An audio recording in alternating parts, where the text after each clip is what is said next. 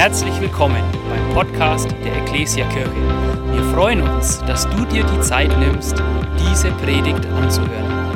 Wir wünschen dir dabei eine ermutigende Begegnung mit Gott. Wie Sonny schon sagte, sind wir in der Themenreihe Unsere DNA. Es geht um unsere Werte. Ich weiß nicht, ob ihr sie mittlerweile könnt. Wir können das ja mal versuchen, so gleichzeitig miteinander, ähnlich wie beim Vater unser, so aufzuzählen. Ja, ist ja ganz einfach. Also ihr seht dann immer so meinen Finger und dann sagen wir einfach immer laut Anbetung, Leidenschaft, Annahme, Relevanz, Wachstum. Wer lesen kann, ist klar im Vorteil. Super. Ähm, hilft natürlich. Hey, wie kommt es dazu, dass das unsere Werte sind? Ähm, die Bibel sagt uns in Lukas 10, Vers 27, dass das, was Gott am wichtigsten ist, worum er sich am meisten kümmert, ähm, in Lukas 10, Vers 27, das Dreifachgebot der Liebe ist, du sollst den Herrn, dein Gott, lieben von ganzem Herzen, mit ganzer Hingabe, mit aller deiner Kraft und mit deinem ganzen Verstand. Und du sollst deinen Mitmenschen lieben wie dich selbst. Die Bibel sagt, Gott ist Liebe und er möchte, dass wir dieser reinen Form der Liebe begegnen und Gott zurücklieben auf seine Art und Weise, dass wir in der Liebe, die Gott uns entgegenbringt, erleben, wer wir sind, wie wertvoll wir sind und auch verstehen, wie wertvoll unser Nächster ist. Wir sagen, liebe Gott von ganzem Herzen, liebe deine gottgegebene Identität, das, was der dir entgegenbringt, und liebe dann deinen Nächsten wie dich selbst.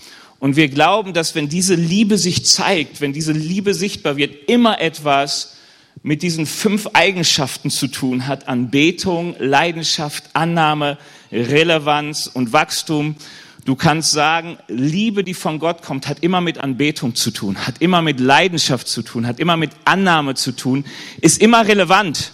Also wenn du Gott liebst, sagst du liebst ihn, aber es hat eigentlich keine Relevanz in deinem Leben. Es, es gibt nicht wirklich Punkte, wo du sagst, hier wird es sichtbar. Dann gehst du dir vielleicht selbst auf dem Leim und Liebe ist immer, will immer wachsen. Das wissen wir. Liebe ist was Dynamisches. Die kann in beiden Richtungen wachsen. ja, das wissen wir. Wenn es um den Liebe zu meinem Nächsten geht, die kann mal besser werden, stärker werden, mal weniger stark. Aber die Liebe zu Gott soll wachsen und zunehmend sein. Das ist das, was Liebe möchte. Deswegen mit ganzem Herzen, ganzer Kraft, ganzem Verstand. Wir wissen, da sind wir alle in einem Prozess und dürfen Gott lernen, mehr zu lieben uns mehr zu lieben und unseren Nächsten mehr zu lieben. Heute soll es um das Thema Relevanz gehen, also um den vierten Wert. Und ich habe euch die Definition mitgebracht, so wie ihr es hört, wenn ihr in den Kompass geht oder wie es überall steht. Relevanz, wir leben als Botschafter Gottes. Wir träumen von einer Kirche, in der Menschen die Botschaft vom Kreuz als rettende und hoffnungsgebende Kraft erleben, die sie zeitgemäß und authentisch in ihr Umfeld hineintragen. Anders gesagt, wir wollen eine Gemeinschaft sein von Menschen, die die Botschaft vom Kreuz, das Evangelium erleben als rettende, hoffnungsgebende Kraft. Und dass wir als Botschafter unterwegs sind, diese Kraft, diese Botschaft zeitgemäß und authentisch in unser Umfeld hineintragen. Und ich möchte uns heute ein bisschen sagen, wie das gehen kann und wie wir auch in diesem Wert wachsen können, wie es relevanter wird in unserem Leben, was hier steht. Der erste Punkt ist, Gott ist die gute Botschaft. Alles fängt immer bei Gott an und das erste, was wir, wie wir Gott erkennen dürfen, ist, dass Gott die rettende Botschaft ist oder das lebendige Wort ist. Gott beschreibt sich selbst nicht nur, er hat Worte oder er spricht Worte, er sagt von sich, er ist das Wort. Also ich habe euch mal zwei Bibelverse mitgebracht, die ein bisschen passend dazu sind. 1. Korinther 1.18. Mit der Botschaft vom Kreuz ist es nämlich so, in den Augen derer, die verloren gehen, ist sie etwas völlig Unsinniges. Für uns aber, die wir gerettet werden, ist sie der Inbegriff von Gottes Kraft. Johannes 1 spricht sehr viel davon, dass Gott, dass Jesus das Wort ist, das Fleisch wurde. Und hier heißt es in Vers 14, er, der das Wort ist, wurde Mensch und lebte unter uns. Er war voll Gnade und Wahrheit und wir wurden Zeugen seiner Herrlichkeit, der Herrlichkeit, die der Vater ihm, seinen einzigen Sohn, gegeben hat. Es ist interessant schon, was wir hier sehen, dass Worte unterschiedlich ankommen und dass Gott unterschiedlich ankommt. Ich möchte uns ein bisschen was über Worte erstmal allgemein sagen. Das Interessante ist ja, dass wir, wie habe ich es versucht aufzuschreiben, die Gegenwart, in der wir leben, wird nicht durch Wissen, sondern durch Worte beschrieben. Also, keine Ahnung, ich will gar nicht zu philosophisch klingen, aber ich will euch das mal erklären. Wir alle wissen, was Drogen sind. Das sind die Sachen, die dein Portemonnaie leer machen und deiner Gesundheit schaden normalerweise. Ähm, also es gibt viel Wissen über Drogen, es gibt auch unterschiedliche Drogen, aber die Wirklichkeit, wie du Drogen betrachtest, kann sehr unterschiedlich sein von allem, was du von deinen Eltern gehört hast oder in Büchern liest. Das heißt, es gibt für den einen die Wirklichkeit, wenn das jetzt Drogen wären, daneben Devi, diese Flasche, dann könntest du sagen, hey, boah, das, das ist mein Lebensglück, das äh, gibt mir Freude, das habe ich im Griff, das kostet mich nicht zu viel und so weiter. Ähm, es kann auch für den anderen die Wirklichkeit sein, das ist absolut tödlich, für meine Kinder tödlich, was weiß ich nicht und so weiter. Die Wirklichkeit erschließt sich durch den Worten, die du glaubst. Die Worte, die andere dir sagen, Worte, die du selber denkst, Worte, die du irgendwo gelesen hast. Ähm, oder ein anderes Beispiel, der allerliebste Mensch, Karl, den es hier auf Erden gibt, der läuft da lang und bevor du ihn kennenlernst, kommt irgendjemand zu dir und sagt, hey, hast du schon von Karl gehört? Das ist ja so ein Mieser, der hinterzieht die Steuern und ähm, hat irgendwelche Leichen im Keller vergraben, der ist richtig hinterhältig und so. Und weißt du, was dann passieren kann, ist, dass obwohl du Karl, den liebsten Menschen, kennenlernst, für dich die Wirklichkeit gibt, das ist ein böser, hinterhältiger Typ. Weil die Wirklichkeit, die du glaubst, ist den Worten, denen du Glauben schenkst. Weißt du, so ist es Jesus gegangen. Jesus kam als Sohn Gottes und die Menschen sagten unterschiedlichste Dinge über ihn. Er sagte immer dasselbe über sich, aber der eine glaubte die einen Worte, der, anderen, der andere glaubte die anderen Worte. Man kann auch sagen, vielleicht mal, um über die Macht der Worte zu spre sprechen, mit unseren Worten beschreiben wir nicht nur Dinge, sondern wir kreieren sie. Oder? Das haben wir oft vielleicht selbst schon erlebt, wie Worte dich entmutigen können, obwohl sie dich hätten gar nicht entmutigen sollen. Du hast etwas gar nicht so schlecht gesagt, aber irgendwo schmabst du das Wort auf dieser Versager. Du beziehst das auf dich und denkst, oh Mann, kein Bock mehr, nie mehr. Es hat vielleicht nichts mit der Wirklichkeit zu tun, aber es ist plötzlich deine Wirklichkeit. Und am Ende ist die subjektive Wirklichkeit, in der du lebst, die Summe der Worte, denen du Glauben geschenkt hast. Klingt noch nicht zu philosophisch, oder? Kann man auch nachvollziehen. Also deine Wirklichkeit ist die Wirklichkeit der Worte, denen du Glauben schenkst. Und jetzt kommt Gott und er sagt, er ist das lebendig gewordene Wort Gottes. Jesus ist das lebendige Wort Gottes. Was heißt das? Die Wahrheit, die Gott schon immer gesprochen hat, über alles und jeden, die wird in Christus lebendig. Christus ist durch und durch, Jesus ist durch und durch Wahrheit. Alles, was er sprach, gesagt hat, getan hat, war völlig in Übereinstimmung mit der Wahrheit Gottes. Jesus, alles, was Jesus beschreibt, ist die wirkliche Wirklichkeit. Deswegen spricht er, ich bin die Wahrheit. Weil wenn Jesus sagt, das ist böse, dann ist es böse, egal was du glaubst, was Menschen darüber sagen, was andere darüber glauben. Wenn Jesus sagt, es ist böse, ist böse. Wenn Jesus sagt, es ist gut, ist gut. Und wenn Jesus nun sagt, er ist die Botschaft, die dich rettet, dann ist es eine Art, wie Gott in dein Leben kommt. Gott kommt durch Worte in dein Leben. Eigentlich wissen wir die Wahrheit schon lange, aber ich hatte irgendwie mal so die Art, ich habe mal über, überlegt, kann man das überhaupt schreiben? Gott ist das lebendige Wort, Jesus ist die rettende Botschaft. Natürlich, ich habe Gott nicht im Feuerbusch erlebt. Er kam auch nicht zu mir in Form eines Engels, sondern er kam zu mir in Worten, denen ich Glauben geschenkt habe und die mir plötzlich meine Augen aufgemacht haben für Wahrheit, nämlich für die Wahrheit zum Beispiel, dass ich verloren bin. Ich fühlte mich lange Zeit nicht so schlecht und dann kam dieses Wort in mein Leben. Jesus kam als Wort in mein Leben. Ich habe ihm zugehört, ich habe ihm Glauben geschenkt und plötzlich habe ich gemerkt, ich brauche Rettung. Das ist eine Wirklichkeit, sagt Paulus, die andere nicht sehen und für völlig unsinnig halten, weil sie das lebendige Wort nicht angenommen haben. Und die Bibel sagt uns, dass Gott nicht nur eine Wahrheit ist, sondern es ist die Wahrheit. Warum? Weil dieses Wort die Kraft hat, mich auch wirklich zu retten. Weißt du, so viel Wissen, das ich habe, hat keine Kraft, die muss ich woanders hernehmen. Ja, mein Lieblingsbeispiel ist das Wissen über Sport, dass es gut ist. Aber das Wissen alleine gibt mir noch nicht die Kraft, Sport zu machen. Wenn ich euch so anschaue, geht's ähnlichen, äh, euch zum Teil auch ähnlich wie mir. Ja, Wissen allein gibt nicht die Kraft, aber Jesus sagt uns erst das Wort, das nicht nur die Wahrheit offenbart, sondern das uns auch die Kraft gibt, dass es in unserem Leben anders wird. Es sagt mir nicht nur, ich brauche Rettung, sondern es rettet mich. Er ist das lebendig gewordene Wort Gottes. Es ist die Botschaft, die rettet. Es ist die Botschaft, die Hoffnung bringt, Tag für Tag, jederzeit, in jedem Bereich meines Lebens. Im Hebräer 4, Vers 12 heißt es, dass Gottes Wort schärfer ist als jedes Laserschwert. Also Laserschwert gab es damals noch nicht, aber ich bin mir sicher, es hätte da gestanden. Das Wort Gottes ist lebendig und wirksam, es ist schärfer als das schärfste Schwert und durchdringt unsere innersten Gedanken und Wünsche. Es deckt auf, wer wir wirklich sind und macht unser Herz vor Gott offenbar. Das Wort Gottes will alles in unserem Leben, jeden Bereich unseres Lebens, jeden Gedanken unseres Lebens, jeden Wunsch unseres Lebens vom Licht Gottes her betrachten.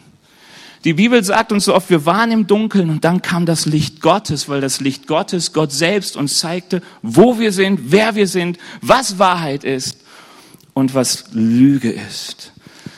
Und deswegen ist das Wichtigste als erstes, wenn es darum geht, dass ich ein Botschafter Gottes sein will, dass ich möchte, dass die Liebe Gottes relevant in meinem Leben ist, ist die Frage, lieb ich Gott als das lebendige Wort Gottes?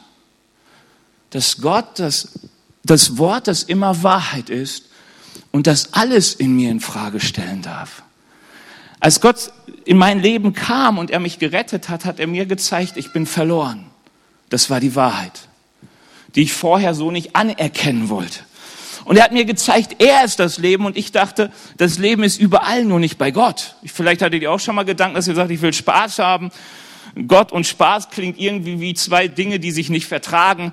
Also habe ich mir gesagt, ich will erstmal Spaß haben und wenn ich 100 bin, kann ich mich ja immer noch auf dem Sterbebett bekehren und dann habe ich auch noch meinen Freifahrtschein in den Himmel und alles ist gut.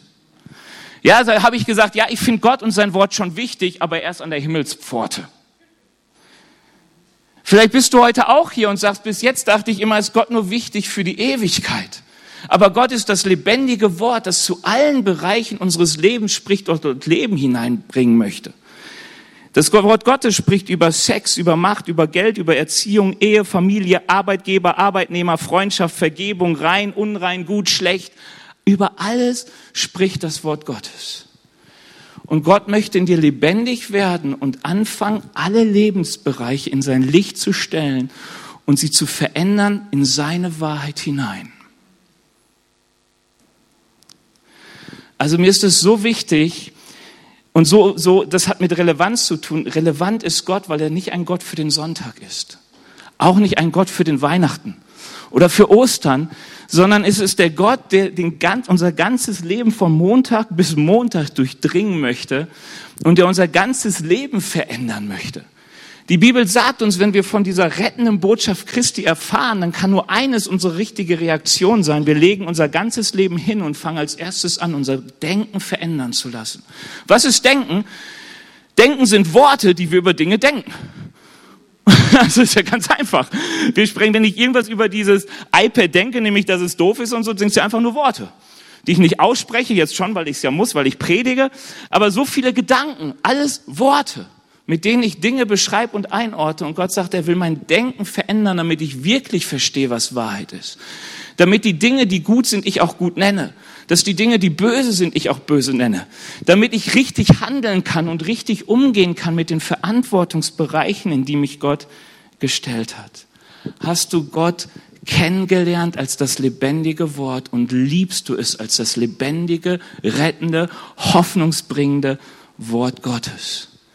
Und du kennst, wie ich wahrscheinlich manchmal die Spannungsfelder, wenn Gott in dein Leben kommt als lebendiges Wort und dir eine Wahrheit zeigt, die bis jetzt du anders gesehen hast. Ja, mein erstes Beispiel, an das ich mich so richtig erinnern kann, ist, wo es um Vergebung ging. Wo ich in der stillen Zeit war, den Herrn geliebt habe. Und ich glaube, der Herr hat mich auch geliebt, zumindest kam es mir so vor. Ähm, und Gott plötzlich spricht, Benny, du musst an dem und dem Punkt vergeben. Du musst Menschen vergeben. Und ich habe gesagt, Herr, du verstehst das nicht richtig. Die müssen erst zu mir kommen, sich bei mir entschuldigen. Also sie sind wirklich schuld. Ich bin wirklich im Recht. Die kommen zuerst, ich vergebe gar kein Problem. So ist doch die Wirklichkeit und die Wahrheit. Und Gottes Wahrheit sah anders aus. Er sagte, nein, Benny, es ist völlig wurscht, ob jemand gerecht ist oder ungerecht zu dir ist. Wenn du etwas gegen ihn hast, vergibst du, weil du mich kennst. Und meine Botschaft ist, vergeben immer. Herr, und das war, das war ein Ringen mit der Wahrheit Gottes. Es war ein Ringen mit dem Wort Gottes, mit dem Wort Gottes, das plötzlich, diese, Gott kam als Wort in mein Herz ganz lebendig. Und ich weiß nicht, wie viele Wochen ich damit gerungen habe, bis ich irgendwann gesagt habe, okay, Herr, wenn du es wirklich bist und nicht der Satan, dann lasse ich mich mal drauf ein und guck, was passiert. Und dann habe ich gemerkt, es ist ein Wort, das mich rettet aus Unvergebenheit. Aus mangelndem Frieden, weil wenn du vergibst, wirst du merken, wie Frieden einzieht in dein Herz. Und wenn du denkst, mir fehlt es so an Frieden, Vielleicht musst du das Wort Gottes ganz neu lieben lernen, das zu dir reden darf und alles, was du denkst und bisher gedacht hast, in Frage stellen darfst. Wir sollen Gott lieben von ganzem Herzen. Das heißt, wir lieben das Wort Gottes, das er uns sagt und in uns lebendig wird von ganzem Herzen, mit aller Kraft. Wir gehen dem hinterher. Wir versuchen nicht mit aller Kraft unsere Lügen zu verteidigen, oder? Wir tun es nur oft. Aber eigentlich wollen wir doch das Wort Gottes leben, das in uns lebendig wird. Und die Bibel sagt uns, dass so oft Christen nicht in Reife wachsen, weil sie das Wort, das als rettende Botschaft zu sie kommt. Und das ist nicht immer nur die Anfangsrettung, ich werde Christ. Es sind so viele andere Botschaften, die dich retten wollen, die deine Ehe retten wollen, die deinen Arbeitsplatz retten wollen, die dich Zeugnis sein lassen wollen, dass wir diese Botschaft irgendwie nicht glauben wollen und ablehnen und Ausreden finden, wieso wir Gott so nicht annehmen, wie er gerade in unser Leben kommt, als Wort, das lebendig ist und uns retten möchte. Und ich will dir einfach Mut machen, das Wort, Gott kommt so oft als Wort in dein Leben und lerne dieses Wort zu lieben, auch wenn es alles in Frage stellt. Denn dieses Wort will dich immer retten. Es ist immer lebendig. Es ist immer Gottes Kraft. Gottes Kraft, das alles in dir verändern kann. Und das liebe ich an Gottes Wahrheit. Und ich liebe es an Gott, dass sein Wort offenbart, wer ich bin, aber dass es gleich sagt, und jetzt reich mir die Hand und ich hol dich da raus. Liebst du Gott als Wort? Sehnst du dich nach seiner Wahrheit? Liebst du ihn? Hast du ihn erkannt? Streckst du dich danach aus? Hey, Gottesdienst ist so ein toller Raum, an dem du jeden Sonntag hingehen kannst und sagst, Herr Jesus, ich will mit einem Wort von dir nach Hause gehen. Ein Wort, das in mir lebendig ist, das mir Hoffnung gibt, das mir, mich aufruft zur Buße, das mir neuen Gedanken schenkt. Ich will mit einem Wort von dir nach Hause gehen, das in mir lebt. Ich will mit einer neuen Erkenntnis von dir mit einer neuen Offenbarung von dir nach Hause gehen. Lass das doch einfach dein Gebet sein, wenn du zum Gottesdienst fährst oder wenn du dich hier gerade hinsetzt, dass du sagst, du machst dein Herz auf mit dieser Erwartung, Gott wird lebendig als Wort in deinem Herzen. Zweiter Punkt. Du bist ein Botschafter Gottes. Hey, und ich liebe das. Ich weiß nicht, ob du schon diese Identität von dir, die Gott dir gegeben hat, kennengelernt hast und ob du sie schon angenommen hast für dich und ob du sie liebst. Aber wenn Gott dich ruft, steckt in seinem Rufen immer auch Sendung. Also wenn Gott dich ruft, ruft er dich immer als sein Kind. Und ich liebe es, echt Stück für Stück immer mehr zu verstehen, wie sehr Gott mich liebt. Und das ist, ich, ich, ich wünsche es dir so, dass du in deinem Leben erkennst, dass du kompromisslos, ohne Grenzen von Gott geliebt bist, dass seine Liebe sich null an deine Leistung bindet, sich null an deine Taten bindet, nichts mit dem zu tun hat, wie oft du irgendwas im Gottesdienst fallen lässt und so Unruhestifter. Ähm, also ich, weißt du, ich wünsche mir selbst immer mehr zu verstehen, hineinzukommen, diese Liebe, die alles sprengt, was wir irgendwie verstehen können. Aber wenn du kommst zu Gott, wie die Jünger damals zu Jesus kamen, und Jesus sagte, ach Petrus, du Fischer, dich mache ich zum Menschenfischer. Und aus den gerufenen Petrus wird ein Gesendeter, aus den gerufenen Paulus wird ein Gesendeter. Und so viele Menschen, wer, wer immer zu Jesus kommt, wird von Jesus gesendet, weil unsere Berufung ist, Botschafter von Christi zu sein. Was ist ein Botschafter?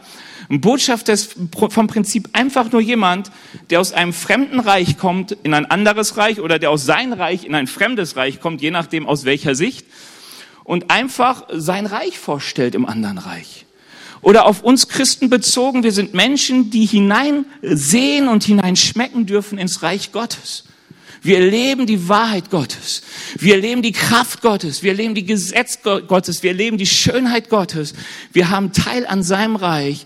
Und dieses für so viele in dieser Welt lebende fremde Reich sollen wir als Botschafter transportieren in diese Welt.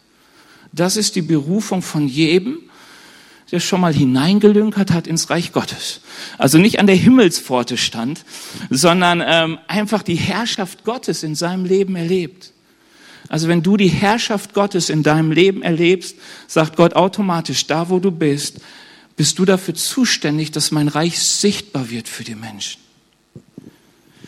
Und das Interessante ist, dass die Taufe, wenn du dich taufen lässt, du eigentlich sagst, hier, I'm ready, ich bin dein Botschafter, sende mich.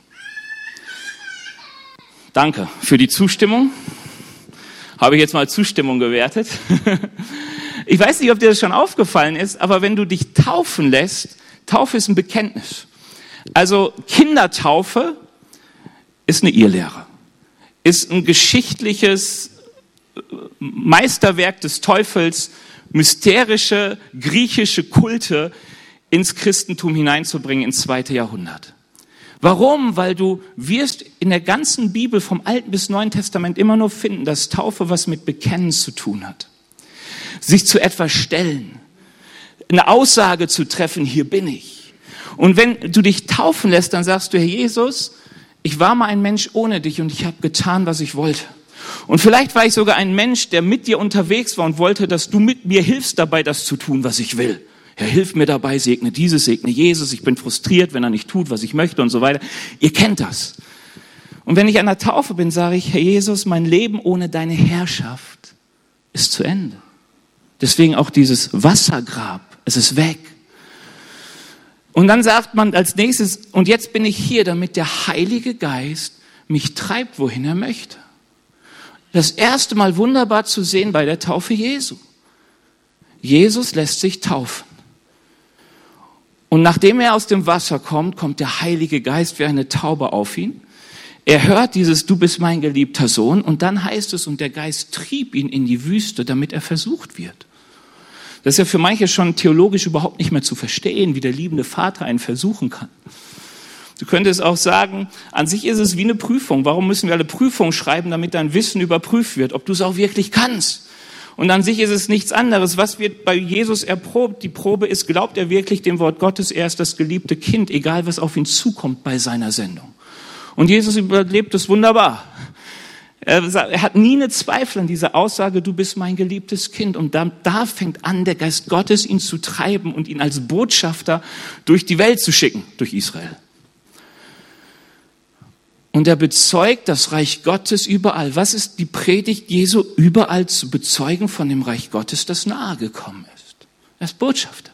Er hat uns gezeigt, was die Herrschaft Gottes bedeutet. Wo fängt es an? An der Taufe. Du wirst in der ganzen Bibel niemanden finden, der bevor er getauft wurde, zum Botschafter wird. Selbst Jesus nicht. Und das Interessante ist, dass die Bibel immer diesen Punkt hat, dass Menschen sich taufen lassen. Das heißt, ich sage, Herr, ich stehe nicht mehr unter dieser Welt, ich stehe unter deinem Gesetz, ich bin Teil deines Reiches, ich bin unter deiner Herrschaft. Und dann passiert selbst bei Jesus etwas, dass der Heilige Geist auf ihn kommt. Wieso kommt der Heilige Geist auf den, den der Heilige Geist selbst gezeugt hat? Für die jetzt richtig ein theologisches, schwieriges Kampffeld, wenn sie denken immer Geistestauf und Heiliger Geist und Bekehrung alles dasselbe, weil gezeugt wurde Jesus vom Heiligen Geist. Aber als er getauft wurde, kam der Heilige Geist auf ihn. Das heißt, du wirst ausgerüstet mit der Autorität Gottes. Warum? Weil ein Botschafter steht unter dem Gesetz seines Landes und er handelt in der Autorität seines Landes. Das heißt, wenn du als Botschafter Gottes bestimmt bist, deine Identität ist es, dass du unter den Herrschaftsbereich deines Gottes lebst, unter seinem Gesetz, unter dem Gesetz des Geistes und dass du Zugriff hast auf seine Kraft und seine Autorität. Hey, das müsste uns eigentlich mit einem fetten Amen erfüllen. Verstehst du? Du bist nicht nur Kind Gottes, du bist nicht jemand, der irgendwie gerade sich in sein Reich gerettet hat, sondern was Gott in dich und auf dich gelegt hat, ist, du bist Botschafter. Und weil wir jetzt mal ein bisschen gendern, du bist auch Botschafterin Gottes. Er sieht dich berufen, seine Herrschaft in diese Welt hineinzutragen. Und er sagt dir etwas, du bist ausgerüstet mit seiner Autorität. Und wenn du es nicht bist, du darfst dich ausrüsten lassen von seiner Autorität. Die Bibel sagt uns etwas, stell dich unter seine Herrschaft. Weil du bist nicht Teil seines Reiches, wenn du nicht unter seiner Herrschaft stehst. Dann bist du Urlauber in seinem Reich. Dann bist du vielleicht Besucher in seinem Reich. Aber du bist erst dann Teil seines Reiches, erst sein, wie soll ich sagen, sein Bürger, Reichsgottesbürger, wenn du dich unter seine Herrschaft stellst und sagst, Herr, was du sagst, das werde ich tun. Deine Gesetze gelten für mich. Das Gesetz des Geistes soll regieren in meinem Herzen. Ich werde mit meinem ganzen Verstand, mit meiner ganzen Kraft, mit allem, was ich habe, eines suchen, dir gehorsam zu sein, weil ich weiß, deine Gebote sind gut für mich. Deine Herrschaft ist nichts, gibt nichts Besseres. Und wenn du das tust, dann will Gott etwas, dass du sagst, Herr, fülle mich mit deinem Geist. Ich will mit deiner Autorität unterwegs sein. Hey, und es ist so ein Geschenk. Es ist ein Vorrecht, Botschafter zu sein. Also in dieser Welt ja auch, weil du darfst so schnell fahren, wie du willst und dir passiert nichts. Nicht viel. Du wirst maximal ausgewiesen. Ist schon nicht schlimm eigentlich. Ähm, okay, Quatsch. Ist nicht so wichtig, was ich jetzt gesagt habe. Aber das, das Gute ist, Gott rüstet dich mit deiner, seiner Autorität aus. Was heißt das? Er sagt, du bist nicht auf deine Weisheit in dieser Welt angewiesen. Du darfst zurückgreifen auf meine Weisheit. Jakobus sagt, hey, wenn jemand an Weisheit mangelt, dann soll er mich einfach bitten, ich will ihm Weisheit geben. Sag mal, fehlt dir Weisheit an manchen Punkten? Hast du die Antwort dafür bei Gott gesucht? Und hast du gewartet, bis er dir antwortet? Du bist doch Botschafter Gottes. Du bist berufen, hast du schon angenommen. Hey, fehlt dir manchmal der Mut und die Hoffnung, auch bei dem, was gerade so auf uns zu vielleicht rast? Kalte Winter, weniger Geld, keine Ahnung was. Aber hast du Angst? Weißt, die Bibel sagt uns, wenn du Angst hast als Botschafter Gottes, darfst du zugreifen auf die Kraft Gottes, der dir die Angst nimmt und dir Hoffnung und Zuversicht gibt, weil er dir sagen wird, ich bin dein Versorger, mach dir keine Sorgen. Mach dir keine Sorgen. Das ist der, das Vorrecht eines Reich Gottes Botschafter. Er muss sich keine Sorgen machen. Er ist versorgt, weil er in der Autorität, unter der Autorität Gottes lebt. Machst du dir immer viel Sorgen, muss ich dich fragen, bist du schon getauft und hat der Geist dich erfüllt und bist du ausgerichtet darauf, Gott als Botschafter zu dienen? Erlebst du, dass auch in den tiefsten Krisen dich die Freude Gottes erfüllt? Hey, mich wundert das so, dass da, wo der, die Bibel uns am meisten aufruft, uns zu freuen, also die Bibel kann das, die sagt einfach, freut euch, Befehl, Ausrufezeichen. Und du sagst, ich fühle mich gerade nicht danach. Dann sagt Gott, ja, greif doch auf meine Kraft zu. Was der Heilige Geist dir gibt, ist Freude. Gerade dann, wenn Leute dich schmähen und dich verfluchen. Gerade dann, wenn du unter Druck stehst und die ganze Welt sich gegen dich richtet, sagt die Bibel, steht auf, hüpft und freut euch. Warum? Weil du darfst ah, zugreifen auf diese Kraft Gottes, die auch in Jesus war.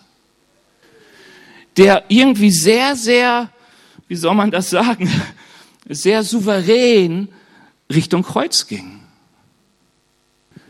Der Souverän in dem blieb, was der Wille Gottes war, bei allen Ängsten. Und ich finde es so gut, dass die Bibel uns sagt, Jesus hatte Angst. im Garten Gethsemane. Und er griff zu auf die Kraft Gottes. Er ließ sich stärken von ihm. Er ließ sich stärken darin, den Willen Gottes zu tun. Wie oft höre ich das? Benny, das ist der Wille Gottes. Ah, das ist doch zu viel, das kann ich nicht. Natürlich kannst du es nicht.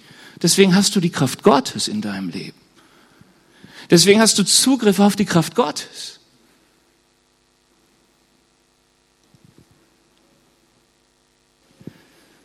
Weißt du, bitte, wenn du glaubst, dass die Kraft Gottes und in, die, in der Autorität Gottes zu gehen, in, auch in dieser übernatürlichen Kraft Gottes zu gehen, etwas für wenige Auserwählte ist, dann glaubst du an der Stelle schon eine Lüge des Teufels. Sie ist für alle, die glauben, dass sie als Botschafter Gottes gesandt sind. Der Zugang ist immer der Glaube, zu wissen, ich glaube, deswegen sind manchmal so unperfekte Leute mit so viel Kraft gesegnet.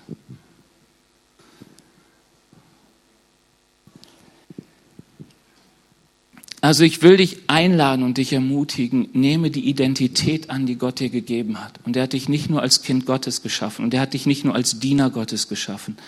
Er hat dich als Botschafter Gottes geschaffen.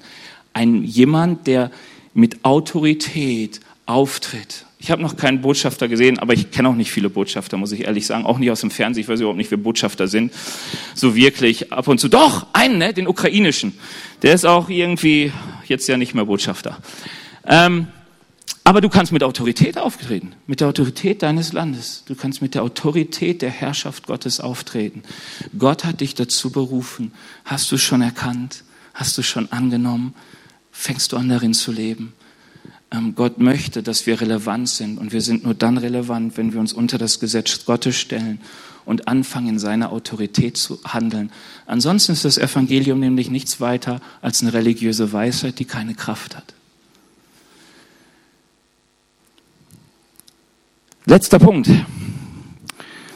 Du bist die Briefsendung Gottes an deine Mitmenschen. So habe ich das genannt. Warum? Weil wir haben ja noch so, so einen Jahresschwerpunkt. Kennt ihr noch jemand? Mein Leben eine Botschaft. Wer hat so ein weißes T-Shirt, wo es draufsteht? Okay, einfach anziehen. Nicht vergessen, mein Leben eine Botschaft. Und ich habe mal den, den Vers mit, gebracht, auf den das Ganze so berührt, beruht. 2. Korinther 3, eigentlich 3 und 4, aber wir nehmen nochmal Teil 3, äh, Vers 3. Da ist es, ihr seid ein Brief Christi, von uns geschrieben, aber nicht mit Tinte, sondern mit dem Geist des lebendigen Gottes, nicht auf Steintafeln, sondern in die Herzen der Menschen. Wir sind ein Brief Gottes, wir sind Worte Gottes, wir sind eine Botschaft Gottes, sagt Paul. Wir sind Worte Gottes, die er schickt in unser Umfeld die er schickt in unsere Familie, die er schickt auf unseren Arbeitsplatz, die er schickt zu unseren Kindern, die er schickt zu unseren Großeltern, die er schickt zu der Kassiererin bei Aldi. Wir sind ein Brief Gottes. Und ich möchte nur auf zwei paar kleine Wortsachen eingehen. Das eine ist, ich höre immer wieder, Taten sind lauter als Worte. Und ich habe mich darauf immer berufen, so in der Art, hey, wenn du nur richtig handelst, werden die Leute schon sehen, oh, ein Kind Gottes. Erzähle mir von deinem Glück. Oder so ähnlich. Ich habe es nie so richtig erlebt. Was absolut Wahrheit ist, wer anders redet, als er handelt, ist ein Heuchler. Also es ist völlig klar, wenn du etwas predigst oder redest und nicht danach handelst, bist du ein Heuchler. Und es gibt keine Personengruppe, gegen die Jesus mehr redet, als gegen Heuchler und Heuchelei. Ich habe mal gehört, und das ist die Gruppe, über die die Kirche am wenigsten redet, was auch immer das zu bedeuten hat. Ähm, nein, Jesus hasst Heuchelei, weil Heuchelei immer sofort zeigt, es ist, die Worte sind absolut kraftlos. Wenn ich Wasser predige und Wein trinke, dann hört ihr mir nicht mehr zu. zu Recht. Manchmal muss man trotzdem zuhören. Mir glücklicherweise nicht, wenn es so ist. Ähm, weißt du, da wo ich etwas sage und anders lebe, raube ich dem Evangelium jegliche Kraft und Aussagekraft. Weißt du, deswegen geht die Bibel so oft darüber und redet so viel zu uns, uns würdig dem zu verhalten, wie er uns berufen hat. Weißt du, und damit, nicht, dass, man, dass wir in diese eine Sparte der Heuchelei kommen, das ist dieses, okay, ich bin gerettet, jetzt habe ich keine Sünde mehr. Weil das viele Christen denken, sind sie solche Heuchler, weil sie denken, oh, ich kann mit der Sünde gar nicht publik gehen, weil wir alle sind ja sündlos. Und wenn ich jetzt sage, ich habe Sünde in meinem Leben, dann verurteilen mich alle. Weißt du, ein Christ, der vom Evangelium überzeugt ist, weiß, dass es für Sünde Vergebung gibt. Und dass Jesus dich frei machen will und befreien möchte aber gegen eins, eigentlich habe ich Sünde, aber ich rechtfertige sie. Ich habe Sünde, aber ich, ich, ich belüge die Leute. Du, dafür gibt's wenig Hoffnung, weil dann das Evangelium seine Kraft verliert. Also, wichtig ist, ja, Taten sprechen lauter als Worte, wenn meine Taten anders sprechen als meine Worte. Aber meine Taten bleiben oft ohne Aussagekraft, wenn ich sie nicht mit Worten verbinde. Ich könnte auch sagen, meine Worte bleiben oft relativ gehaltlos, wenn ich sie nicht mit Taten verbinde. Wenn wir davon reden, wir wollen authentisch das Evangelium in unser Umfeld hineintragen, dann heißt es, wir wollen, ob man uns sieht oder nicht sehen, in voller Überzeugung leben von dem, was wir verkünden. Ich will doch Gott gehorsam sein, ob mich jemand sieht oder nicht. Ich will doch ehrlich sein, auch wenn keiner gerade da ist, der sieht, wenn ich unehrlich werde. Zum Beispiel bei der Steuererklärung. Macht meine Tante, mache ich nicht. Ist schon mal ganz gut. Kann ich da schon mal nicht betrügen. Ähm, aber wisst ihr, wie, ihr kennt das, dass man so oft gerade vor Christen, dann, dann versucht man irgendwie sein Gesicht zu bewahren und so weiter. Und eigentlich ist das Leben was ganz anderes. Und wenn mein Leben im Dunkeln nicht von der Kraft Gottes erfüllt ist, dann wird sie das auch nicht im Licht sein. Dann ist es kraftlos. Und ich glaube, dass Christus uns wirklich gesandt hat, dass wir mit unseren Lippen ihn bekennen. Und die Bibel sagt nicht, dass wir jeden missionieren müssen. Ich glaube, manche sind wirklich dazu berufen, die können sich auf eine Bananenkiste stellen. Irgendwo ist wurscht, wo im Intercity und die denken, jetzt kann keiner fliehen und dann predigen sie, predigen sie, predigen sie und ob sich jemand bekehrt oder nicht, ist für sie gar nicht wichtig, weil sie haben getan, wozu sie Gott gerufen hat. Vielleicht bist du so berufen, ich nicht. Aber ich weiß, ich bin berufen, dort wo ich bin, mit meinen Lippen Jesus zu bekennen. Zu sagen, dass ich dankbar bin über ihn. Dass ich vorm Essen schon bete. Dass ich sage, hey, ich bin dankbar für das Essen, das ich habe. Dass ich anfange, in meinen Worten Menschen zu ehren, die andere verunehren. Warum? Weil ich bin ein Reichsgottesbürger. Ich bekenne Christus in meinen Worten. Versteht ihr, was ich meine? Ich glaube, das ist manchmal so wichtig, weil gerade wenn man lange Christ ist, dann denkt man immer sofort bei Jesus bekennen, immer an Mission, immer jemanden was drüber stülpen. Und manchmal muss man Menschen auch was drüber stülpen, wenn Gott dich beruft. Aber oft reicht es doch einfach, wenn nur nach einem Jahr wenigstens die Leute in deiner Firma wissen, nur er ist Christ, das muss ja reichen. Das muss ja nicht heißen, dass ist ein Verrückter. Dass sie einfach mal wissen, du hast einen Glauben, auf den du deine Hoffnung baust. Dass jetzt, wo die Gaspreise höher werden und so alles, du jemand bist, der sagt, ich glaube an Christus, ich mache mir keine Sorgen. Immer wenn Ängste mich überfallen, ich gehe zu unserem Herrn. Ich bete. Ich habe Wunder erlebt. Leute, in dieser Zeit leuchtet Hoffnung so hell. Wir können so viel Hoffnung verbreiten mit Worte, wenn unser Herz auch dahinter steht. Und ich frage mich manchmal, ob manchmal die beklagenswerte Realität unseres Landes deshalb da ist, weil wir Christen so oft geschwiegen haben. Wir haben unser Leben gelebt, aber so als U-Boote. Wir waren überall da, aber nicht sichtbar. Und unsere Torpedos haben auch nicht getroffen irgendwie. Keine Ahnung. Warum ist ein Land, das zum Teil so stark geprägt wurde, auch vom missionarischen Eifer, von, von, Menschen, die hingegeben waren, die sich als Sklaven verkauft haben, um Sklaven für Christus zu gewinnen? Was für eine Hingabe. Zinsendorf. Wie, wie, wie kann es sein, dass so ein Land so Vorreiter ist für satanische Wahrheiten, für absolute Lügen des Teufels? Kann es sein, dass wir manchmal die Identität, die Gott uns gegeben hat, Botschafter zu sein, nicht so richtig angenommen haben? Und vielleicht manchmal schon, weil wir der Botschaft, die zu uns kam, Gott, der als seine Botschaft kam, irgendwie abgelehnt haben. Vielleicht, weil wir uns selbst zu schlecht vorkamen und den Lügen des Teufels über uns geglaubt haben und deswegen dachten, oh Botschafter, das ist was für die anderen. Vielleicht die, die dafür bezahlt werden. Oder manchmal auch einfach, weil wir Angst und Furcht hatten und unseren Mund nicht aufbekommen haben. Und die Lobpreisband darf nach vorne kommen. Ich möchte enden mit einem Bibelvers aus Apostelgeschichte. Ich stelle mich jetzt mal hier hin, um zu lesen. Pass mal auf, was ist passiert und mich ermutigt das wirklich. Das ist ganz am Anfang der Christenheit passiert. Die ersten Christen waren missionarisch unterwegs. Petrus war plötzlich voller Mut, der Schüchterne, der Jesus verleugnet hat, plötzlich voller Mut und predigte und heilte. Und dann wurden sie bedroht und wurden gesagt, hey, halte die Klappe, sonst gibt's Ärger. Ihr dürft alles, nur nicht mehr über Jesus reden.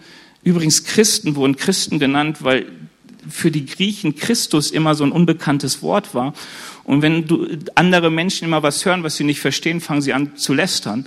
Deswegen wurden sie in Ephesus zuerst Christen genannt, weil sie immer über Christus redeten. Und die Leute dort dachten, wer ist das? Das sind die Christen, die reden immer über Christus. Unser Mund darf aufgehen. Okay, anderes. Aber was machten die, weil sie plötzlich mutlos waren? Und das kennen wir alle. Wir kennen alle Mutlosigkeit, die ganz plötzlich kommt, wenn du begeistert irgendwo was über Jesus sagst und dann gesagt bekommst halt bitte die Klappe mit diesem frommen Zeug. Ach, wieder so ein Christ. Ach, ihr intoleranten, rechtsradikalen Nazis und Judenhasser und ich weiß nicht alles. Wir sind ja relativ gut im äh, Diffamieren heutzutage geworden. Was passiert, als die Gemeinde unter Druck gerät? Als sie es hörten, hörten, erhoben alle gemeinsam ihre Stimme und beteten. Ich habe den Text ein bisschen verkürzt übrigens, das sieht man in der Klammer mit dem Pünktchen, Pünktchen ähm, den müsst ihr da selbst mal weiterlesen. Allmächtiger Herr, Schöpfer des Himmels. Und allein, allein diese Ansprache, du bist der allmächtige Herrscher. Nichts geschieht. Nichts geschieht, ohne dass du es weißt. Du hast immer das letzte Wort. Allmächtiger Herrscher. Schon manchmal sehr gut, wie man Gott nennt, das sagt schon viel aus. Schöpfer des Himmels und der Erde. Und dann wird der Psalm zitiert, dass das so oft, wie sich Menschen, Psalm 2 ist es, glaube ich, wie sich Menschen ähm, gegen Gott formen und gegen ihn spotten, aber Gott lacht ihrer. Und dann beten sie. Und genau das ist hier in dieser Stadt geschehen. Denn Herodes Antipas, der Statthalter Pontius Pilatus und das Volk Israel haben sich gegen Jesus, deinen heiligen Knecht, den du gesalbt hast, verschworen. Alles, was sie taten, geschah nach deinem ewigen Willen und Plan. Ist das nicht gut? Ich finde es so gut, auch für unsere Zeit. Gott ist in Kontrolle. Weißt du, die erlebten richtig Christenverfolgung. Sie erlebten, wie Jesus ans Kreuz ging, auferstanden und wie jetzt wieder ordentlich krachte. Aber sie wussten, hey, alles geschieht nach Gottes ewigen Plan. Er ist nicht, es ist ihm nicht irgendwie außer Kontrolle geraten. Wo bin ich? Geschah nach ewigen. Und nun höre ihre Drohung, Herr, und gib deinen Dienern Mut wenn sie weiterhin die gute Botschaft verkünden. Sende deine heilende Kraft, damit im Namen deines heiligen Knechtes Jesus Zeichen und Wunder geschehen. Nach diesem Gebet bebte das Gebäude, in dem sie versammelt, in dem sie sich versammelt hatten, und sie wurden alle vom Heiligen Geist erfüllt, und sie predigten mutig und unerschrocken die Botschaft Gottes. Was erlebe ich hier? Ich erlebe hier Christen, die wussten, sie sind Gesandte Botschafter Christi. Sie haben eine Botschaft empfangen. Sie wurden versöhnt mit ihrem Herrn. Und Gott sendet sie, diese Botschaft weiterzugeben. Und sie erleben plötzlich, ihnen fehlt der Mut. Da ist Angst. Die Ausreden kommen. Weshalb das nur noch Paulus machen soll. Aber der war da noch gar nicht bekehrt. Schwierig. Also nur noch Petrus. Oder sonst wer. Nein, sie sagten, wir erleben die Berufung. Und Herr, wir brauchen deine Autorität. Schenk uns Mut zu tun, wozu du uns berufen hast. Und die, Heil die Stätte wurde vom Heiligen Geist erfüllt. Sie fing zu beben an. Und die Leute hatten Freimütigkeit beim Reden. Ich glaube, wir finden in dieser, in dieser Predigt viele Punkte, weshalb uns vielleicht manchmal Kraft mangelt. Und weshalb wir manchmal vielleicht nicht so auf den Auftrag sehen, den Gott uns gegeben hat und die Identität, die er uns geschenkt hat. Ich möchte uns auf, einladen, mal aufzustehen und so ein bisschen das zu tun, was diese Gemeinde getan hat als erstes. Nämlich, dass wir doch einfach mal beten.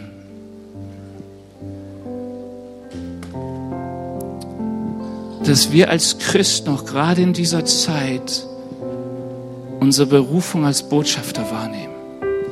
Dass bei allem Druck und allem, was auch an Lügen in dieser Welt ist, hey, ich glaube wirklich, wenn man manche Sachen sieht, die, wir brauchen Jesus. Wir brauchen die Wahrheit Gottes, dass auch Lügen aufgedeckt werden. Unsere, unsere Regierung braucht eine neue Erkenntnis von Gott, dass da jemand über ihnen steht, dass es Wahrheiten gibt, die unverrückbar sind. Und ich glaube, es fängt an mit Gebet, dass wir sagen, Herr, wir sehen die Lügen. Sende uns, mach uns mutig und stark, dass wir dein Reich, deine Herrschaft dort, wo wir sind, bekennen. Und die Lobpreisband wird jetzt einfach spielen. Hey, und du kannst einfach an deinem Platz anfangen zu beten und einfach Christus zu bekennen und mal seine, seine Wahrheiten auszusprechen. Das macht die Gemeinde, die zitiert einfach Psalm 2 und sagt, ah ja, genau so ist es hier und deswegen Herr, wir sind deine Botschafter und wir wollen mutig und stark gehen. Wir sind gesalbt mit deiner Autorität. Wir stehen unter deinem Gesetz. Halleluja, lass uns unsere Stimme erheben. Herr Jesus, ich danke dir dafür, dass du wirklich für uns bist. Herr Jesus, und dass wir deine Kinder sind und dass wir uns keine Sorgen machen dürfen, sondern dass wir uns wirklich ausrichten dürfen auf das, was du in uns hineingelegt hast. Danke, dass wir berufen sind als deine Botschafter. Danke, dass dein Wort gut ist und dass dein Gesetz gut ist.